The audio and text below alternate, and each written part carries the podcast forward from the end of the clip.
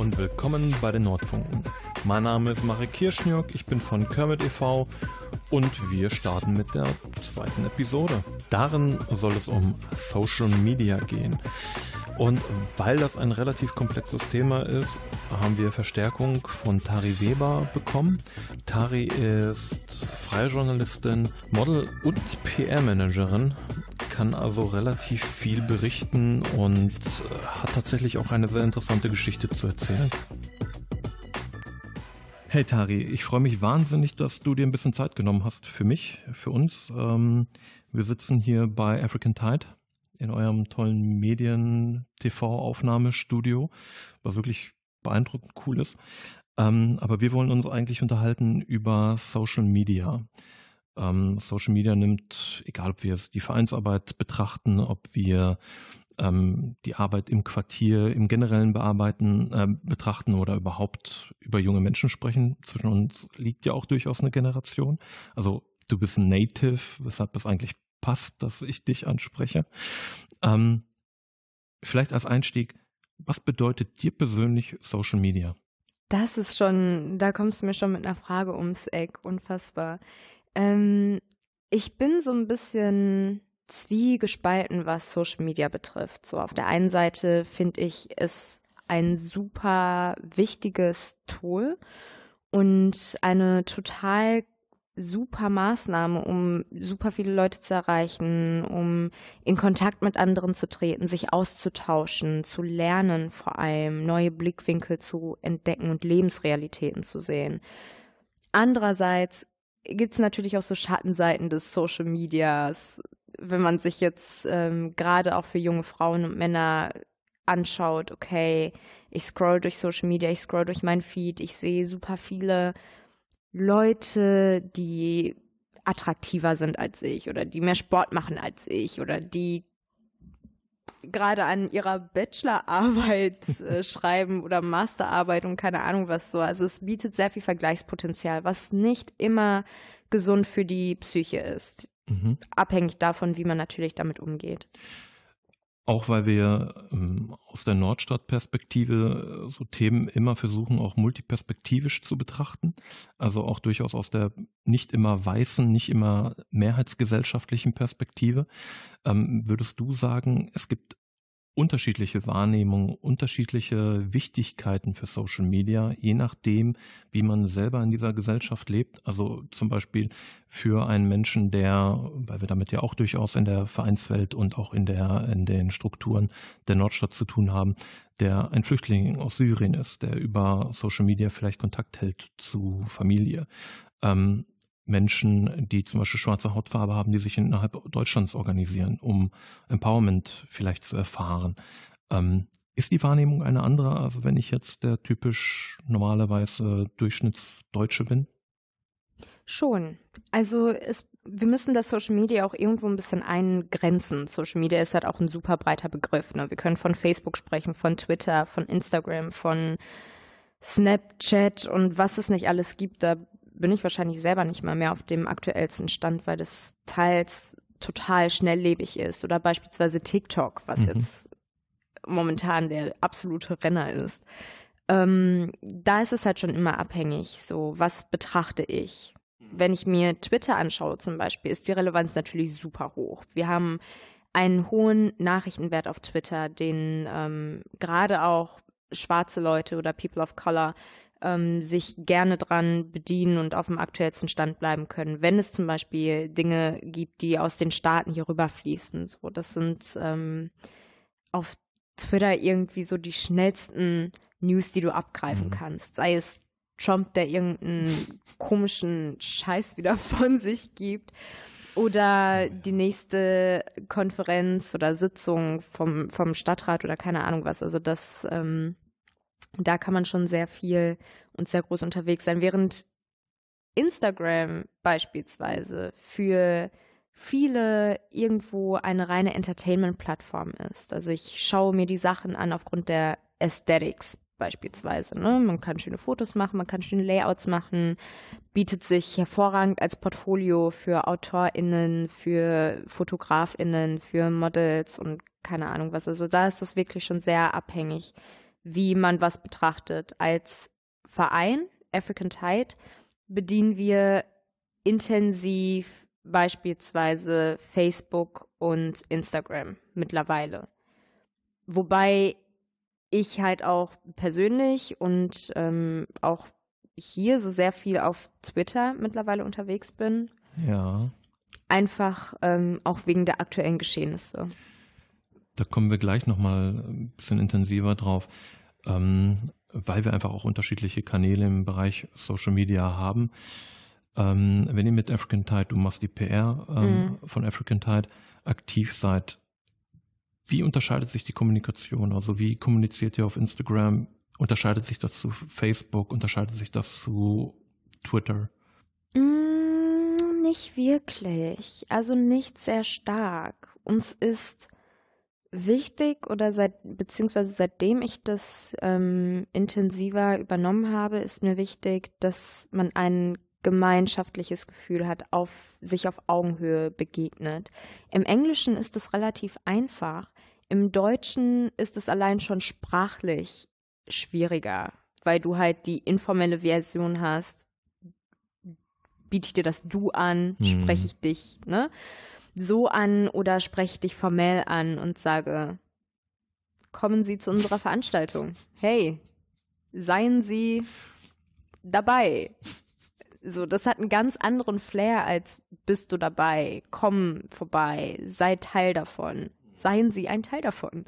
So, das, weißt du, das ist irgendwie, ähm, das macht schon etwas aus. Und ich glaube, ich habe es bisher noch nicht erfragt, aber auch wenn ich hier Veranstaltungen moderiere oder auch ähm, woanders Veranstaltungen moderiere, wie beispielsweise das Courage-Netzwerk habe ich im vergangenen Jahr moderiert, da biete ich immer direkt vom Anfang an an, beziehungsweise state auch schon ganz klar bei Veranstaltungen, hey, wir sind hier in einem multikulturellen Haus, wir wollen uns hier auf Augenhöhe begegnen und das funktioniert nicht, wenn wir uns siezen. Also mhm. werde ich euch duzen und ihr könnt es auch untereinander tun. Cool. Ähm, multikultureller Raum. Ähm, wir sind hier im Afrika-Haus. Ähm, African Tide betreibt das Afrika-Haus. Ähm, wenn man aus dieser Perspektive Veranstaltungen promotet, hat man im Kopf das, und das darf man leider nicht ausklammern, wir haben in Dortmund Nazis, wir haben eine massive rechte Szene, die auch versucht, individuelle Personen anzugehen. Das kennt man, das erlebt man immer. Ist das etwas, was mitschwingt in den Überlegungen, wie man sich präsentiert, wo man sich präsentiert, ähm, wie man Dinge kommuniziert? Nein, gar nicht. Nicht, weil wir nicht ähm, reflektiert sind und nicht wissen, dass Dortmund-Dorstfeld als Nazi-Hochburg gilt, sondern einfach, weil wir uns davon nicht einschränken lassen wollen und werden. Deswegen bieten wir dem auch ganz klar keinen Raum. Wir hatten als kleines Beispiel, ich hatte, äh, beziehungsweise wir als African Tide hatten vor zwei Jahren die Konferenz zum Afrikanischen Einheitstag. Das, ähm, der Afrikanische Einheitstag ist jährlich im Mai. Und Kurz, wir, was, worum geht es dabei? Der Afrikanische Einheitstag ist quasi die, der Gründungstag der Afrikanischen Union. Und ähm, wir erinnern halt eben daran, ne? hey, so, wir sind mehrere Länder, aber wir sind trotzdem noch ein Kontinent und gerade in der Diaspora ist es wichtig, dass wir zusammenhalten, dass wir ähm, unsere Kräfte quasi sammeln und bündeln und gemeinsam nach Lösungsansätzen suchen. Und dazu gibt es dann jährlich halt verschiedene Themen. Wir hatten in dem Jahr ging es um Sustainable Development Goals, also nachhaltige Entwicklungsziele. Und wir hatten dann eben die Konferenz, die auch immer super besucht ist. Wir haben von PolitikerInnen aus Dortmund und Deutschland bis hin äh, über die internationalen Grenzen sind Leute hier, die extra dafür anreisen und ihr Know-how teilen und Netzwerken, neue Projekte ins Leben rufen und ähm, eben im kommenden Jahr meistens wiederkommen und dann diese Projekte vorstellen, so hey, so und so hat sich das entwickelt, das und das haben wir gemacht. Also es ist halt immer eine coole Plattform und wir arbeiten eigentlich auch immer das ganze Jahr darauf hin. Dieses Jahr hat uns leider ähm, Corona einen Strich durch die Rechnung gemacht, wie so vielen anderen Leuten auch. Aber wir hatten trotzdem etwas Cooles im kleinen Rahmen.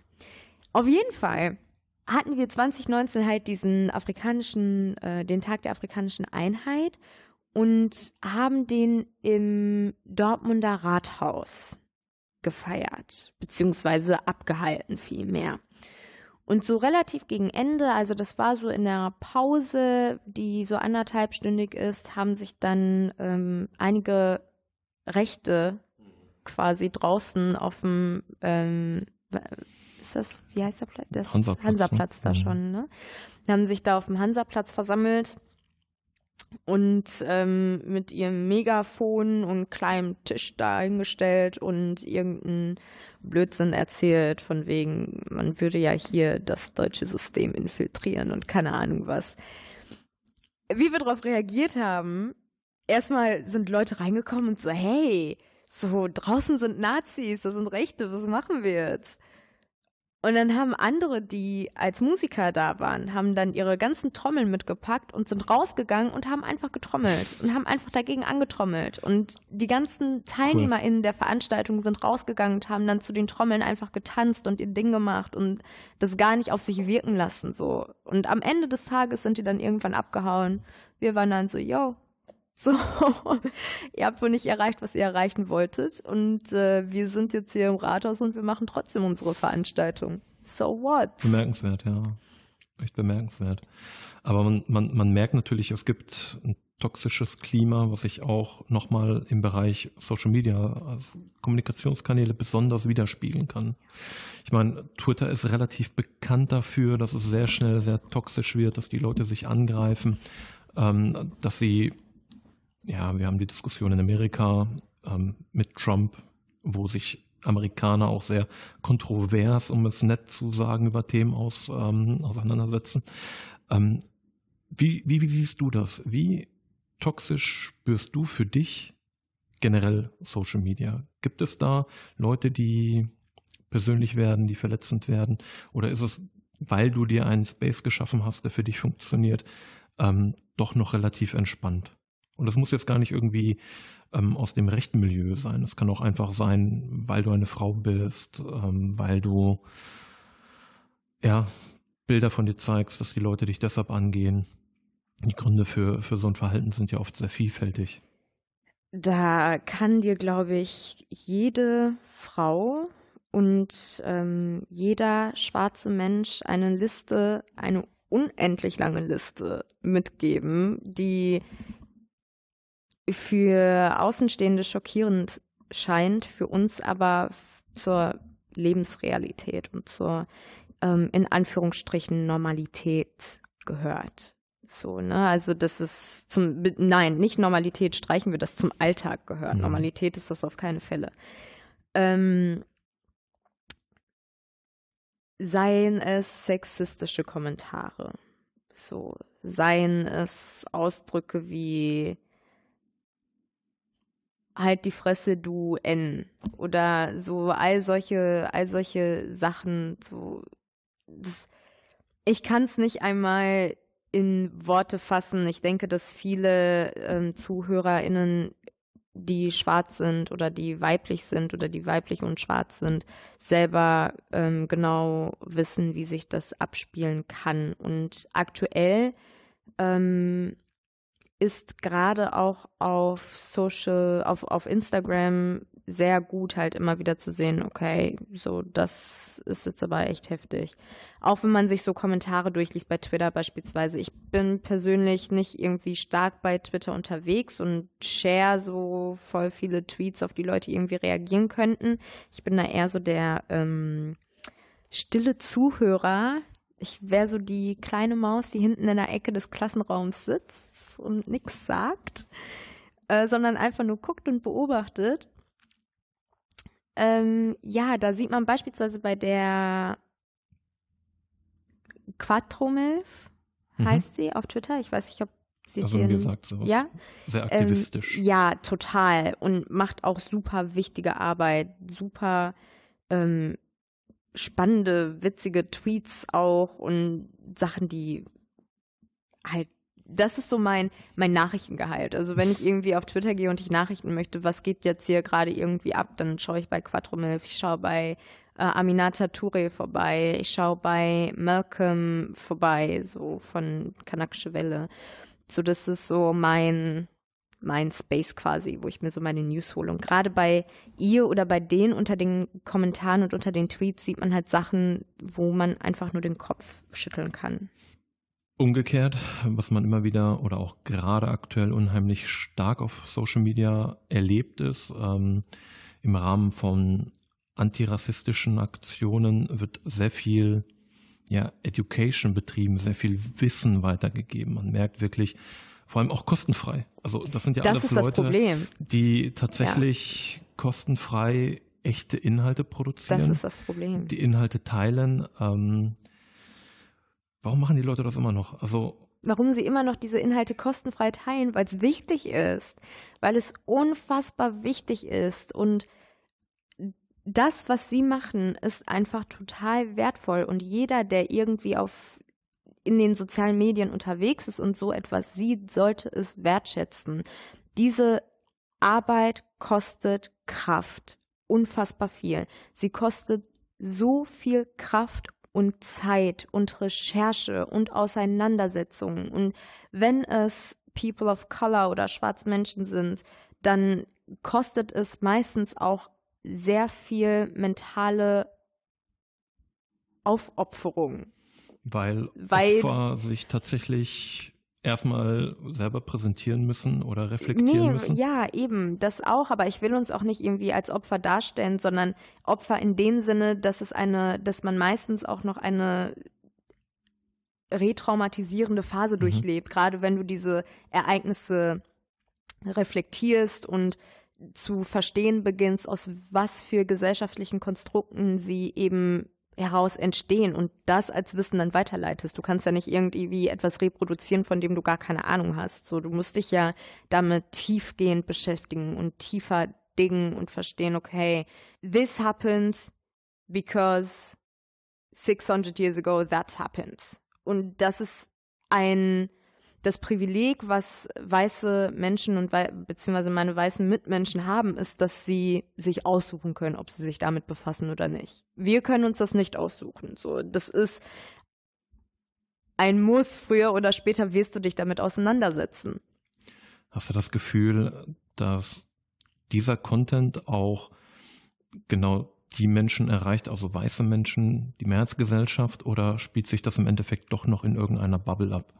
Also spürst du, dass es Öffnung gibt, dass auch weiße Menschen ein Bewusstsein dafür entwickeln? Aktuell gibt es Öffnungen, habe ich das Gefühl. So. Ähm, Gerade so die aktuellen Umstände ermöglichen es oder veranlassen niemanden dazu, still zu sein und nur Zuschauer zu sein. Hoffe ich zumindest. Mhm. Ich will, da jetzt auch nicht irgendwie stark generalisieren. Es gibt natürlich Experten, die sich denken, ja, so what, hat nichts mit mir zu tun, scheiß ich drauf. Ähm, aber ich denke, dass gerade im Moment sich sehr viele damit befassen, was, wie solche, wie Rassismus zustande kommt. Was, wie ist das konstruiert? Woraus resultiert es? Wie definiert man es? Wie versteht man es? Wie sehe ich es im Alltag? Wann sehe ich es im Alltag? Und vor allem auch nicht nur das Erkennen und Sehen, was auch ein wichtiger Teil ist, sondern auch die Selbstreflexion und das Überlegen und Nachdenken über die eigenen Privilegien. So, und ich denke, dass das langsam irgendwo anfängt. Und dass Leute, gerade auch bei der Demo in Dortmund, ähm, hier war ich ja auch, es war einfach. Ganz kurz, einfach um Kontext zu schaffen.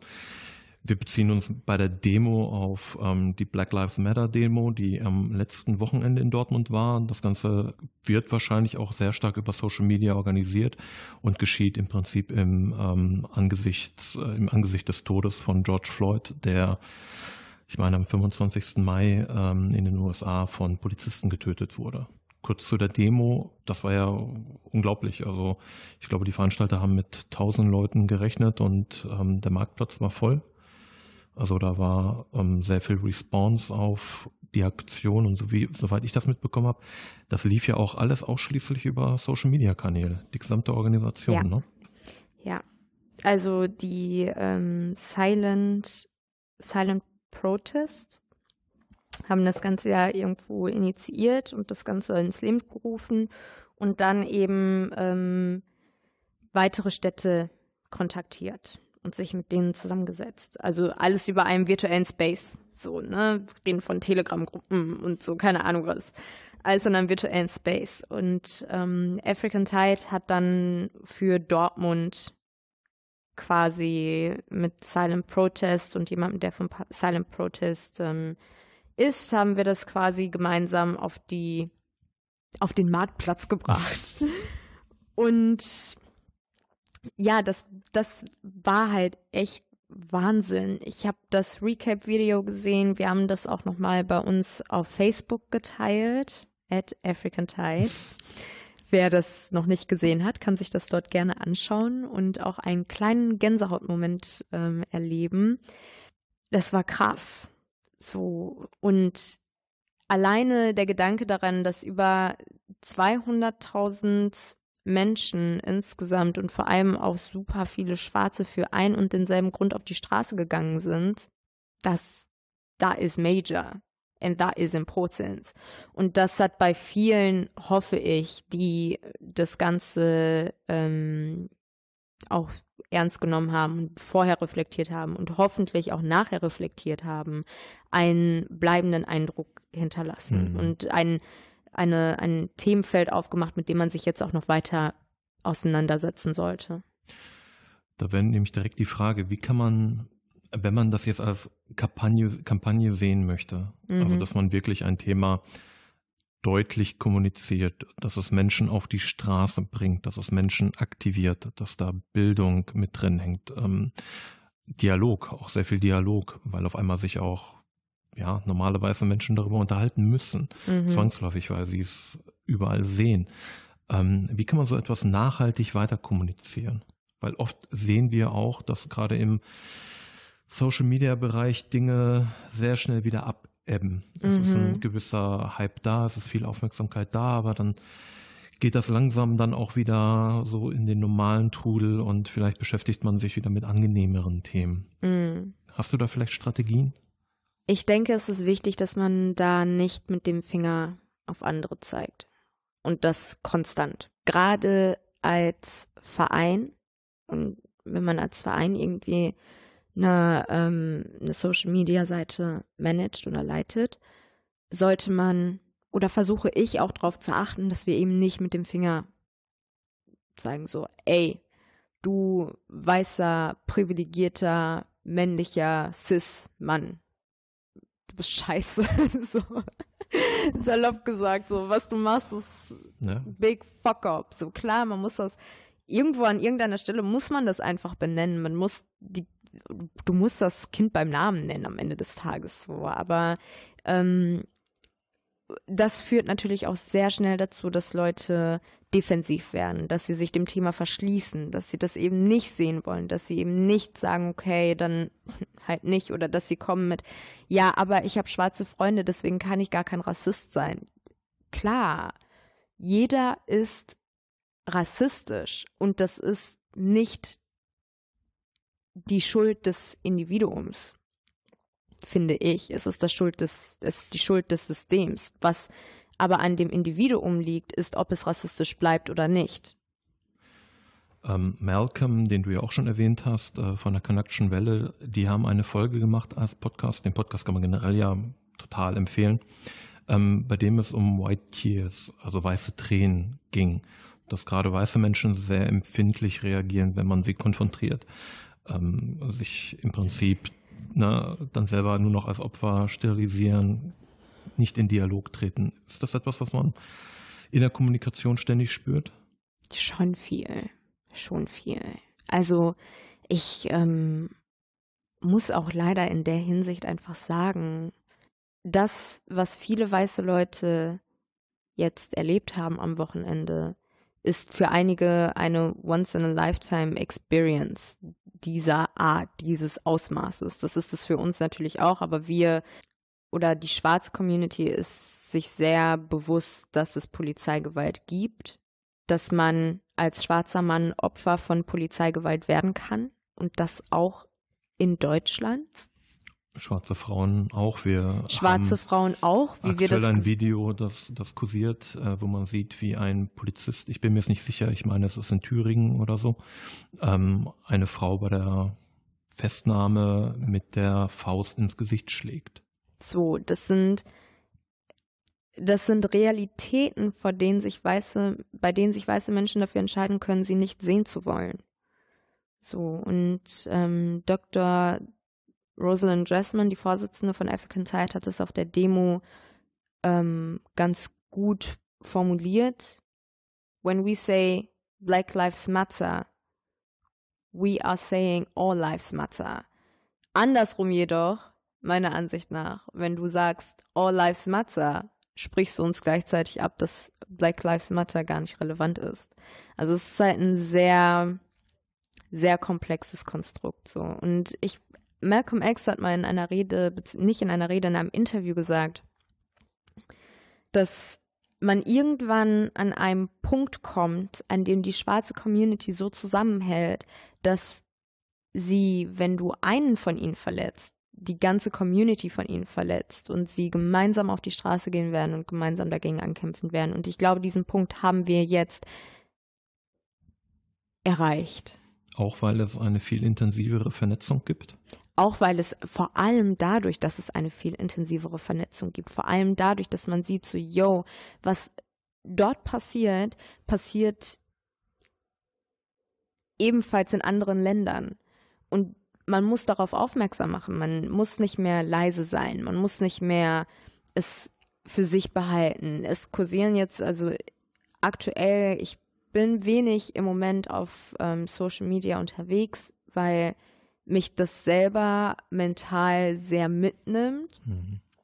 und ähm, ich mich da auch irgendwo vorschützen muss. Nicht necessarily die Augen vor verschließe oder sonst etwas, sondern einfach mein Mental Space ein bisschen wahre, mich nicht zu sehr ähm, reinsteigern, weil es mich emotional einfach jedes Mal aufs Neue trifft, wenn ich online gehe und ich sehe, wie eine Schwester von drei ausgewachsenen Männern brutalst auf den Boden gedrängt und geschlagen wird und getreten wird und im Nachhinein gesagt wird, so ja, sie hätte Widerstand geleistet. So, wenn ich sehe, wie Meinungen und tatsächliche Erlebnisse einfach plötzlich überhaupt nicht mehr relevant sind, einfach weil Leute, die in der Machtposition sind, daran glauben oder der festen Überzeugung sind, dass das Wort von non-white people nicht zählt. So nach dem Motto, so ja, dann share das doch auf Instagram, wer wird dir das schon glauben?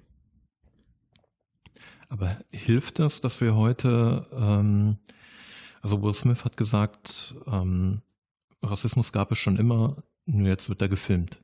Ja.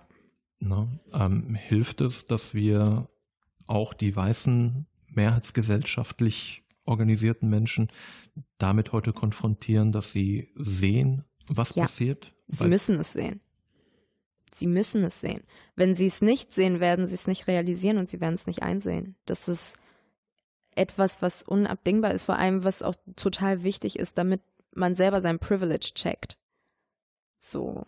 Ich habe letztens einen Tweet gelesen, da ging es, ähm, also ein weißer Mann hat gepostet, so ja, ich bin, ähm, ich habe falsch geparkt und ein Knöllchen bekommen und das ist so ein Partygag, den ich so erzähle, so eine witzige Party-Story, so als ich mich da mit dem Polizisten unterhalten habe. So wer anders hat das gemacht, ein schwarzer Mann hat das gemacht und er ist gestorben. Mhm. So, also daran, es sind, ähm, ich, ich weiß nicht, also wenn ich weißen Menschen vorschlagen könnte, was sie als erstes machen sollten in dieser Hinsicht, würde ich, glaube ich, echt sagen, erstmal Augen aufmachen und realisieren und akzeptieren, dass das real ist, dass das die Realität ist und es eben nicht abstreiten und eben keine Entschuldigungen dafür suchen, dass das und das und das ist passiert. Ja, aber wir müssen auch den Kontext betrachten. So, nein, Karen, wir müssen keinen Kontext betrachten. Da ist jemand brutalst zusammengeschlagen worden. Das braucht keinen Kontext. So, das ist halt, ähm, das ist halt Quatsch. Das zweitens die eigenen Privilegien checken und sich mit dem Weißsein auseinandersetzen. Ich und viele meiner Brüder und Schwestern setzen sich von klein auf an schon mit dem Schwarzsein auseinander. Egal auf welche Art und Weise. Seien es jetzt die Eltern, sei es man selbst im Kindergarten, wenn man gesagt kriegt, so, ich will nicht mit dem spielen, ich will nicht mit dir spielen, die sieht so und so aus. Oder wenn du gefragt wirst, so, ja, mh, mm, färbst du eigentlich ab? Oder ja, gehst du auch duschen? So, weißt du, so du wirst hm. Tag ein, Tag aus mit deinem Schwarzsein konfrontiert. Und genau deswegen ist es halt so wichtig, dass sich weiße Leute auch mit ihrem Weißsein auseinandersetzen und sich dessen bewusst werden, was ihr Weißsein in dieser Gesellschaft bedeutet. Bei African Tide sehen wir das nicht als Aufgabe, Weiße daran heranzuführen, sich mit ihrem Weißsein auseinander zu beschäftigen. Cause guess what, Karen? There's more important stuff to do. Ähm, es ist etwas, was gemacht werden muss, aber es ist halt auch etwas gleichzeitig, was man selbst initiieren muss. Was wir hier bieten können oder wovon ich sehr überzeugt bin, dass wir hier bieten können im Afrika-Haus, ist Austausch, Diskussion, sich die Kunst anschauen, die wir im Museum unten im Afrika-Museum zur Verfügung gestellt haben oder die wir dort ausstellen, sich mit afrodiasporischen Lebensrealitäten auseinanderzusetzen und einfach mal zu verstehen, nicht zu werten, aber zu verstehen. Und das ist auch eine Mission, die wir in ähm, oder auf unserem Instagram-Account insbesondere ähm, verfolgen möchten, dass wir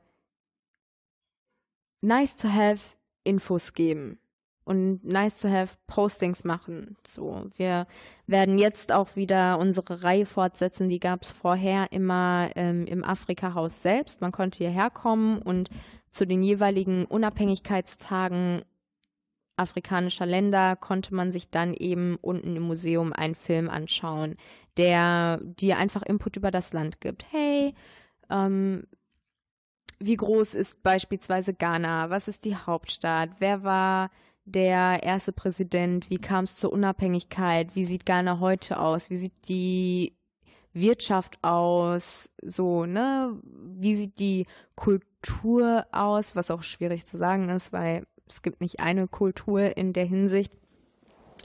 So, wie sieht die Entertainment Industry aus? So, all solche Dinge wollen wir einfach ein bisschen sharen und teilen. Und wir haben das ähm, Ganze unter dem Namen Lunch Lectures gemacht und werden das jetzt eben auch weiterführen, allerdings digital. Wegen Corona. Wegen Corona. Und ähm, auch weil wir gesehen haben, hey, das bietet uns einfach die Möglichkeit, viel mehr Leute darüber zu educaten. So, und bei weitem, ich kenne auch nicht alle afrikanischen Länder und ähm, du kennst wahrscheinlich auch nicht alle europäischen Länder. Gehe ich jetzt mal stark von aus, so, Pi mal Daumen. Ähm, deswegen ist es halt auch für mich und für uns hier ein großes Learning, was wir machen. Und das ist halt cool, das mit anderen zu teilen. Und das ähm, machen wir halt auch auf unserem Instagram-Account. Ich habe dazu schon das erste Land, das ich damals vorgestellt habe, so als kleinen Test quasi, bevor wir die anderen jetzt vorbereitet haben, ist äh, Senegal. Und das hat super gute gutes Feedback bekommen. Mhm. Leute haben geschrieben, waren total interessiert dran, gesagt so, hey, cool, wusste ich gar nicht, good to know und all solche Sachen. Cool. Also eigentlich ein Aufruf ähm, zu folgen, African Tide, voll, Instagram, voll. Facebook. Wir verlinken die ganzen Sachen auch noch in die, in die Show Notes natürlich. Sehr cool. Ähm, ich danke dir. Ich fand das sehr ähm, intensiv, aber auch vor allem sehr informativ. Vielen Dank für deine Zeit.